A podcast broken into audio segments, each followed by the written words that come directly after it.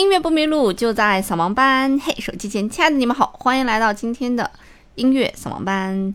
上期节目呢，我们为大家介绍了肖斯塔科维奇第五交响曲，也是 D 小调交响曲《革命》，它的创作背景到底是什么样的？所以大家也可以看到，是在一个非常纠结的一个心境下面，非常不安的心境下面去创作了这样一首革命交响曲。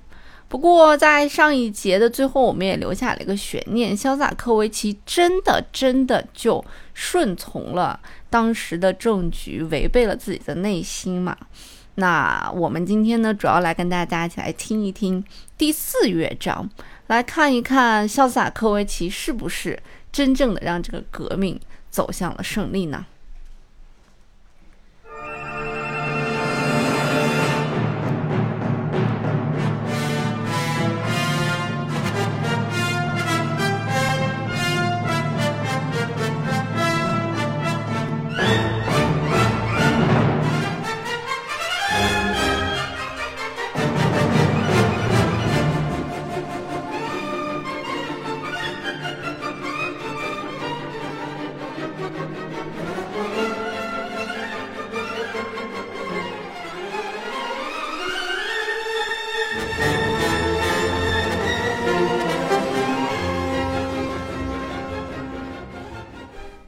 刚才听到这个片段呢，就是来自于第四乐章的开头。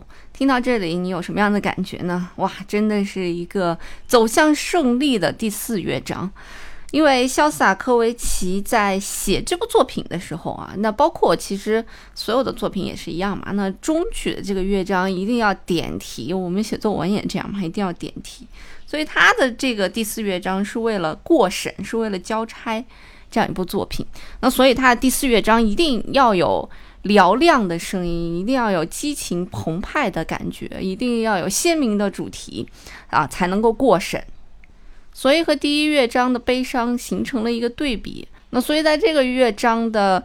情绪呢都是高昂的，那力度呢也基本都是一个强、两个强，甚至三个强。那乐队里面的所有的乐器呢也参与到了这一场分享胜利的喜悦当中。不过呢，大家也可以仔细听一下这个胜利的喜悦的号角是不是这样吹的啊？我们胜利的喜悦的号角吹起来就让我们有一种欢喜鼓舞的感觉，但这个胜利的号角吹起来。怎么让人有一种敌人在后面拿着刺刀要刺你的感觉呢？如芒在背的感觉。所以，肖斯塔科维奇在自己去世后的啊那部自传当中啊，见证当中也评价过。自己的第四乐章，他说：“这就好像某一个人一边用棒子打你，一边说你的事业值得欢呼，然后你摇摇晃晃地站起来，喃喃自语地走出来说：我们的事业值得欢呼，我们的事业值得欢呼。”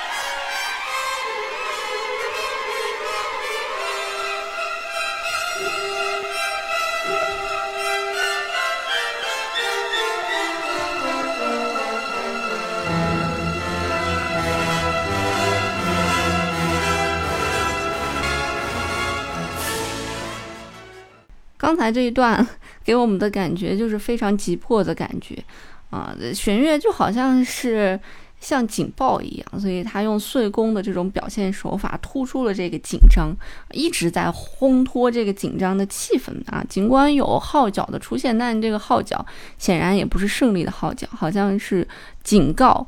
预告坏事将要发生的号角。不过好在呢，在整个的一段旋律、整个的一个紧张气氛过后呢，有一个差的声音出现。在这个差的声音出现过后呢，哎，胜利的气氛似乎缓和过来了。我们可以听到类似于胜利的大狂欢式的旋律。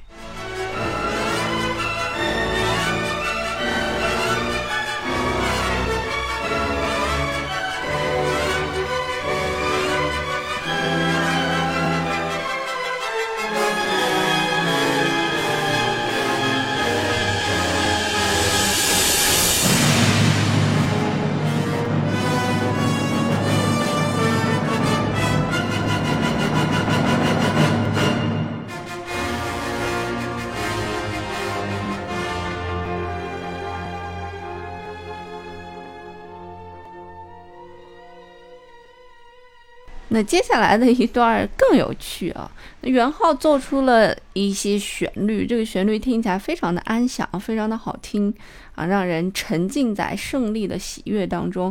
但是好巧不巧的呢，就是为什么在元昊演奏的底下有弦乐的声音？那这个弦乐的声音给你的感觉就是急促不安，好像呢在胜利的表面之下，其实底下暗流涌动。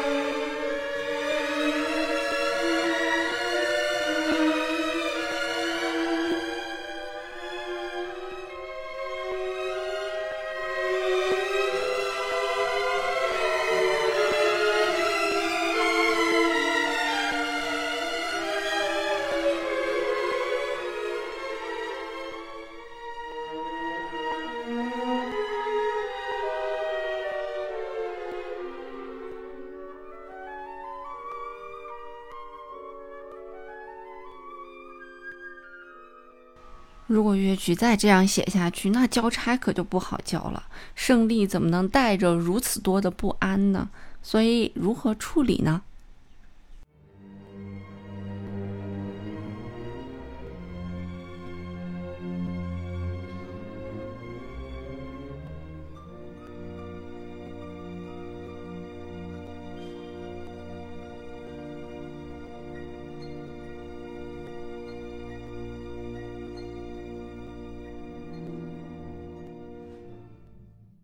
我们刚才听到的音一个一个一个在升高，有点像爬坡一样啊，爬着爬着呢，音色进行了一个转换，换成了我们刚才听到的竖琴的声音，和声呢也进行了一个缓和，似乎看到了一丝丝曙光。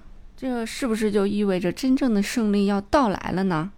是的，真正的结尾呢，马上就要到来了。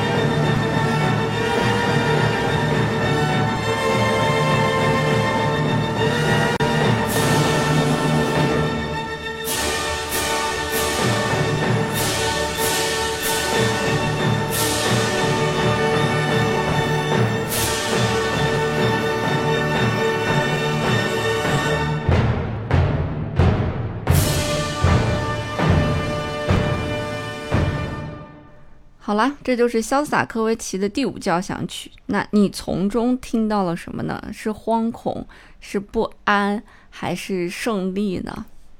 嗯，这首作品呢，其实最后一直在重复拉这个音 A 这个音啊。